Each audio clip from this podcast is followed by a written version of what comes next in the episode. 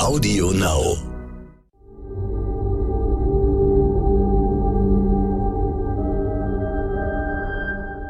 Es ist Freitag, der 23. September. Hallo und herzlich willkommen zum Stern-Podcast Ukraine die Lage. Heute ist als Vertretung für Carlo Masala von der Bundeswehr-Universität München wieder Claudia Major zu Gast, die Leiterin der Forschungsgruppe Sicherheitspolitik bei der Stiftung Wissenschaft und Politik in Berlin. Ich bin Stefan Schmitz vom Stern. Guten Morgen, Frau Major. Guten Morgen. Reden wollen wir über die Ukraine. Da beginnen in diesen Stunden die Scheinreferenden zum Anschluss des Ostens und Südens an Russland. Frau Major, was ändert sich, wenn diese Regionen tatsächlich zum Teil der Russischen Föderation erklärt werden? Ich finde es enorm wichtig, nochmal darauf hinzuweisen, dass es wirklich Scheinreferenten sind. Und wir sollten diese Referenten in jeglicher Hinsicht Scheinreferenten nennen und auch die Ergebnisse gar nicht besprechen. Die Idee ist, dass Russland damit nochmal den Krieg eskaliert und nochmal ganz klar zeigt, dass es die Ukraine als eigenständigen Staat nicht respektiert, das noch zu sanft ausgedrückt, aber auslöschen möchte oder sich Teile davon rausbeißen möchte. Also das ist eine ganz klare Eskalation von russischer Seite. Für uns sollte sich damit nichts verändern. Denn Russland möchte mit dieser Idee, dass es diese Gebiete annektiert, uns unter Druck setzen und sagen, Achtung, das ist russisches Territorium. Wenn ihr das angreift, dann greift ihr de facto Russland an. Und auf diese Logik sollten wir nicht einsteigen. Das sind völkerrechtswidrige Scheinreferenten, das ist eine reine Farce. Sie sind weder legitimiert noch finden sie unter irgendwelchen normalen Regeln statt. Das heißt, wir sollten sie ignorieren und unsere Unterstützung für die Ukraine davon nicht beeinflussen lassen. Das ist ein Erpressungsversuch, auf den wir nicht reagieren sollten. Wenn man aber sieht, was mit dem äh, Scheinreferendum auf der Krim gewesen ist, was ja eine ähnliche Konstellation war vor acht Jahren, äh, da hat man auch gesagt, das ist ein völlig illegaler Akt, der hatte völkerrechtlich keinerlei Bedeutung. Dann waren es irgendwie äh, besetzte Gebiete, dann waren es umstrittene Gebiete, dann waren es äh, irgendwie annektierte Gebiete und mittlerweile ist man so weit, dass man sagt, ja, ja, völkerrechtlich ist es schon nicht in Ordnung, aber irgendwie werden sie jetzt als ein Gebiet sozusagen zwischen Russland Russland und der Ukraine oft betrachtet. Besteht nicht die Gefahr eines solchen schleichenden Prozesses auch bei den Gebieten, wo jetzt die Scheinreferenden stattfinden? Genau das ist die Gefahr. Ähm, Russland möchte offenbar mit diesen Scheinreferenten die Gebietseroberung, die sie bislang gemacht haben, festschreiben. Sie wollen also die Waffenstillstandslinie einfrieren und sagen, das ist alles unser. Und hoffen, dass über einen schleichenden Prozess oder Angst auf der westlichen Seite oder Ukraine, dass das jetzt russisch ist, dass es damit Fakten schaffen kann. Und jegliches Zögern meines Erachtens von den westlichen Staaten, dass wir jetzt sagen, hm, das ist aber jetzt gefährlich, kann Russland als Schwäche auslegen. Und deswegen nochmal, diese Scheinreferenten und die wahrscheinliche Annexion sind Mittel, um Druck auf die Ukraine auszuüben, dass sie die Befreiung fortsetzt. Es ist ein Mittel, um Druck auf die westlichen Länder auszuüben, dass die Unterstützung für die Ukraine runtergefahren wird, dass wir möglicherweise, dass einige Stimmen in den westlichen Staaten noch mal mehr nach Verhandlungen rufen und nach Deeskalation rufen. Und wir müssen diesen Mechanismus des Druckausübens widerstehen, um genau diese schleichende, dieses schleichende Faktenschaffen zu verhindern. Also die Reaktion auf diese Scheinreferenten kann nur sein, Erpressungsmechanismus erklären und benennen, die Unterstützung für die Ukraine weiter stärken darauf hinarbeiten, dass wenn es wirklich diese Scheinannexionen gibt oder diese äh, erzwungenen Annexionen, dass man dann über weitere Sanktionsschritte nachdenkt und eher diese, diesen fundamentalen Völkerrechtsbruch nutzt, um möglicherweise noch andere Staaten, die sich noch nicht so klar bekannt haben, auf die Seite der westlichen Staaten zieht und sagt, also das ist jetzt wirklich ein ganz klares Zeichen, ähm, dass man das russische Vorgehen verdammen sollte. Könnte es nicht sein, dass am Ende diese, äh, dieser ganze Vorgang auch Putin selbst unter Druck setzt, in dem Sinne, dass wenn er die Gebiete zu Teil Russlands erklärt hat und sie dann irgendwie von der ukrainischen Armee äh, angegriffen und zurückerobert werden, dass er dann unter einen massiven Druck gerät, das nicht hinzunehmen und alles zu tun, um das umzukehren und zu verhindern. Dass er also sozusagen ein Opfer seiner eigenen Angstmasche wird. Ich sehe die Entscheidung der letzten Tage das sind die Ankündigung der Scheinreferenten, das neue Gesetz in Russland, das Deserteure viel schärfer be bestraft und die Rede von Putin, alles zusammen als Zeichen der Eskalation, aber Eskalation aus einer Position der Schwäche. Russland ist enorm unter Druck, militärisch, weil die ukrainische Offensive funktioniert, ist innenpolitisch unter Druck, weil die Hardliner ein viel schärferes Vorgehen gegen die Ukraine fordern. Ähm, und er ist unter Druck, weil er Rekrutierungsprobleme hat. Das heißt, das ist jetzt wirklich eine, ein, das sind Entscheidungen, die eigentlich mehr von einer Schwäche zeugen. Aber Sie haben recht, das kann sich gegen Putin wenden. Bislang ist der Krieg in den russischen Familien eigentlich nicht angekommen. Der fand irgendwo weit weg in der Ukraine statt. Und mit der Teilmobilmachung von bis zu 300.000 Soldaten kommt der in den russischen Familien im Alltag an. Und damit kann, kann man den nicht mehr wegreden. Und damit können, steigt das Potenzial für Kritik, innenpolitische Kritik an Putin. Aber, das muss man auch sagen, steigt auch enorm das Risiko der, der weiteren äh, Repressionen und des weiteren Unterdrückens innenpolitisch. Wie das ausgeht, ist unheimlich schwer abzuschätzen. Wenn man den äh, Putin sich anschaut in den letzten Jahren, dann gibt es ja wahrscheinlich eine Konstante, nämlich dass dieser Mann irgendwie beseelt ist von der Geschichte und von der Größe Russlands und von seiner Rolle in dieser in dieser Geschichte.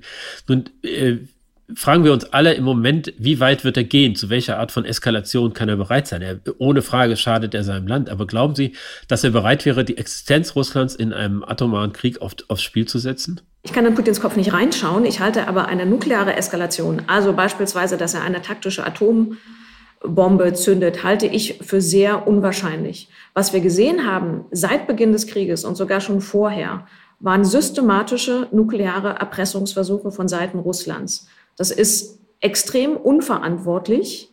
Äh, die müssen wir aber als solche benennen. Was Russland versucht hat, ist durch diese nuklearen Erpressungsversuche immer wieder zu sagen, wenn ihr das macht, dann kommt es zu schlimmen Konsequenzen.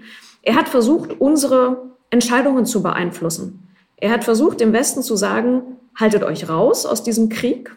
Das hat die NATO auch gemacht. Es gibt keine direkte NATO-Intervention. Und er hat versucht, immer wieder bei uns den Entscheidungsrahmen zu verändern. Das heißt, er hat versucht, mit der nuklearen Drohung bei uns Unruhe in der Öffentlichkeit zu, zu schüren. Angst, natürlich, weil natürlich ein nukleares Szenario enorme Angst stiftet. Ähm, aber damit versucht, de facto Unruhe zu sorgen, damit wir Druck auf die Regierungen ausüben, damit wir weniger für die Ukraine machen. Und diese nuklearen Erpressungsversuche, die haben wir seit Beginn des Krieges gesehen. Das kam in der Rede jetzt nochmal, aber wenn wir ganz ehrlich sind, das ist nichts Neues.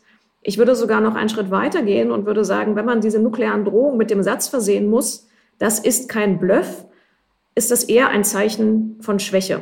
Nochmal, wir müssen die sehr ernst nehmen, die nuklearen Drohungen, aber wir sollten uns nicht erpressen lassen, sondern diesen Mechanismus verstehen, dass da jemand versucht, unser Handeln zu beeinflussen.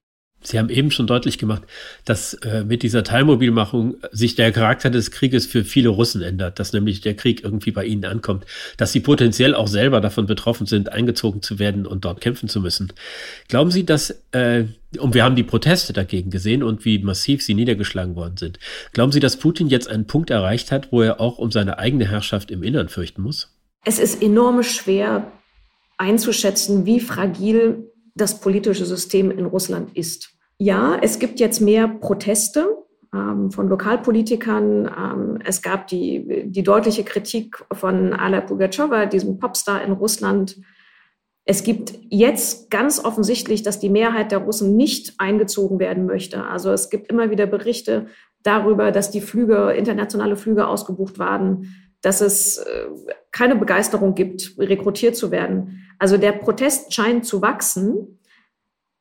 Aber wie sehr es das System wirklich destabilisiert, kann, können wir von außen sehr schwer einschätzen. Und nochmal, wir haben möglicherweise eine Steigerung von Protest, aber wie weit er aus den großen Städten in das Land überschwappt, ist unklar. Gleichzeitig sehen wir auch, dass die Repression und das im Keim ersticken von Protesten immer noch weitergeht. Also der Repressionsapparat der russischen Regierung funktioniert. Und ein dritter Punkt, der wichtig ist, Russland hat in den letzten Jahren die zivilgesellschaftlichen Strukturen, politische Parteien, Stiftungen, Verbände, die Soldatenmütter oder ähnliches komplett abgeräumt. Das heißt, es gibt fast keine Zivilgesellschaft mehr, die so einen Protest organisieren und tragen könnte und dann möglicherweise eine politische Veränderung auch voranbringen könnte. Also selbst wenn es mehr und mehr Protest gibt, ist die Frage, Wozu führt er dann? Führt er dann zu einem Regierungssturz? Führt er zu irgendwas anderem? Deshalb, ich glaube, wir sollten aufpassen, dass wir uns nicht von unserem eigenen Wunsch denken, dass sich jetzt in Russland was verändert, leiten lassen. Ich würde da leider sehr, sehr, sehr vorsichtig sein. Wir wissen nicht viel, wir können schlecht einschätzen, aber jetzt auf eine schnelle Veränderung zu hoffen, halte ich für leider, leider naiv. Die Perspektive ist ja in vielerlei Hinsicht, sagen wir mal, irgendwie unklar. Genauso ist es militärisch, wo man ja vielleicht äh, hoffen darf, dass die Ukrainer weitere Fortschritte machen, aber wo zugleich natürlich die Sorge besteht, dass sozusagen der Moment unmittelbar vor der Niederlage äh, Putins der gefährlichste für uns alle ist. Würden Sie das auch so sehen, dass der gefährlichste Moment, der unmittelbar vor der Niederlage, unmittelbar vor einem Sieg der Ukraine ist?